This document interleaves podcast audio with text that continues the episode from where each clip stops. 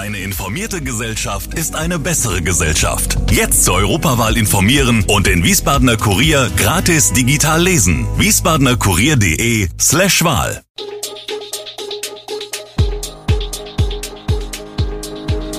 Gude, unser morgendliches News Update. Das Wichtigste aus Wiesbaden für Sie im Überblick. Guten Morgen aus Wiesbaden an diesem 4. Februar. Curry Heimat nicht mehr auf dem Wochenmarkt, Fasanerie mit neuen Projekten und hunderte Menschen bei Gedenkfeier in Kusel. Das und mehr gibt es heute für Sie im Podcast. Viele Wiesbadener Marktkunden haben es noch gar nicht so richtig mitbekommen. Seit Jahresbeginn gibt es auf dem Wochenmarkt keinen Imbestand mehr. Die Curryheimat ist verschwunden.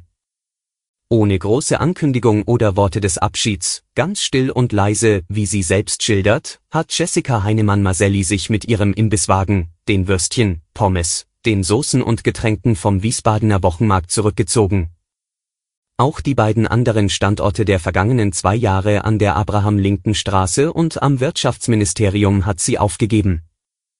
Leicht sei ihr diese endgültige Entscheidung nicht gefallen, betont die 45-Jährige, doch es war für mich wirtschaftlich nicht mehr tragbar.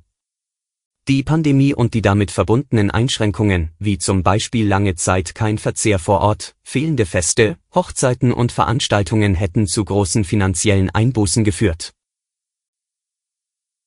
Indes wird die Wiesbadener Verkehrsgesellschaft SW nun von drei Seiten untersucht. Die Konzernrevision der städtischen Holding WVV ist schon seit Monaten an dem Fall dran und auch die Staatsanwaltschaft hat bereits Ermittlungen aufgenommen. Nun nimmt noch der eigene Aufsichtsrat des Wiesbadener Verkehrsdienstleisters die Vorwürfe von Günstlingswirtschaft und Vorteilsnahme bei SW Verkehr unter die Lupe. Verkehrsdezernent und Aufsichtsratsvorsitzender Andreas Kowol von den Grünen berichtete im Ausschuss für Finanzen und Beteiligungen, man habe sich zu dem Schritt veranlasst gesehen, weil die Aufklärungsarbeit der WVV-Konzernrevision ins Stocken geraten sei. Grund hierfür sei aber nicht die Arbeit der Revisoren. Vielmehr verzögere sich die Untersuchung, weil die SW-Geschäftsführung zahlreiche Unterlagen wegen datenschutzrechtlicher Bedenken zurückhalte die bisherigen Aufklärungserkenntnisse der Konzernrevision sind aufgrund zahlreicher Prüfungshemmnisse nicht zufriedenstellend, fand Kowol deutliche Worte zum gegenwärtigen Stand der Untersuchung. In der Fasanerie in Wiesbaden gibt es derzeit viel zu tun. Im beliebten Ausflugsziel hat man das neue Jahr mit mehreren Baustellen begonnen. Unter anderem befinden sich zurzeit weite Teile des großen Spielplatzes in einer Baustelle. Hier dürfen sich die jüngsten Gäste ab dem Frühjahr auf eine neue Matschanlage freuen. Ebenfalls neu wird das Ottergehege gestaltet. Dieses vom Förderverein finanzierte Gehege soll in diesem Jahr nun endlich eingeweiht werden. Fasaneriechefin Nadja Niemann sieht zudem für die Präsentation weiterer Tierarten noch großes Potenzial auf den 25 Hektar Parkfläche. Ein großer Schwerpunkt soll auf alten, gefährdeten Nutztierrassen liegen. Langfristig soll die Fasanerie zu einem sogenannten Aschepark werden, aber noch erfülle man nicht alle Kriterien. In diesem Jahr sollen einige Exemplare des Walliser Schwarznasenschafs ins Schafsgehege einziehen. Ein Thema für die Zukunft könnten ebenfalls Tierarten sein, die wegen der Klimaerwärmung in der Region neu heimisch werden wie Goldschakal oder Ginsterkatze. Und nun zu etwas völlig anderem, nämlich einer Diskussion, die gerade das Internet bewegt. Anton, Berti, Conny, Det, Eddie und Fritzchen. Wer das ZDF schaut, kennt diese sechs Namen. Sie gehören den Mainzelmännchen. Eigentlich erfreut sich das Sextett großer Beliebtheit. Dennoch ist nun eine Debatte um sie entbrannt, denn die Figuren sind alle männlich. Das finden viele überholt und fordern kurzerhand Mainzelfrauchen. Das ZDF erklärt, die Mainzelmännchen seien fiktive Trickfiguren, die nicht mit real existierenden Personen gleichgesetzt werden können. Themen wie Geschlecht, Religion, jegliche Form von Beeinträchtigung und sexuelle Identität würden nicht behandelt. Und zwar ganz bewusst, betont der Sender. Schließlich erzählten die Mainzelmännchen kurze und stets positive Geschichten. Die Reaktionen auf das Statement sind geteilt. Von gibt es keine wichtigeren Themen, bis zur Forderung, endlich mit der Zeit zu gehen und die Figuren um ein paar weibliche Charaktere zu ergänzen, ist alles dabei.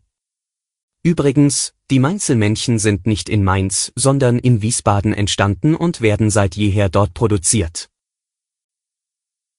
Indes ist die Zahl der binnen eines Tages ans Robert Koch Institut übermittelten Corona-Neuinfektionen erneut auf einen Höchststand gestiegen. Die Gesundheitsämter meldeten am Freitagmorgen 248.838 Fälle in 24 Stunden. Die 7-Tage-Inzidenz gab das RKI mit 1349,5 an, das ist ebenfalls ein Höchststand. Experten gehen von einer hohen und weiter steigenden Zahl von Fällen aus, die in den RKI-Daten nicht erfasst sind, unter anderem, weil Testkapazitäten und Gesundheitsämter vielerorts am Limit sind. Zudem melden einige Städte und Kreise seit Tagen Probleme bei der Übermittlung der Corona-Fallzahlen. Deutschlandweit wurden nach den neuen Angaben binnen 24 Stunden 170 Todesfälle verzeichnet. Die Hospitalisierungsinzidenz liegt bei 5,0.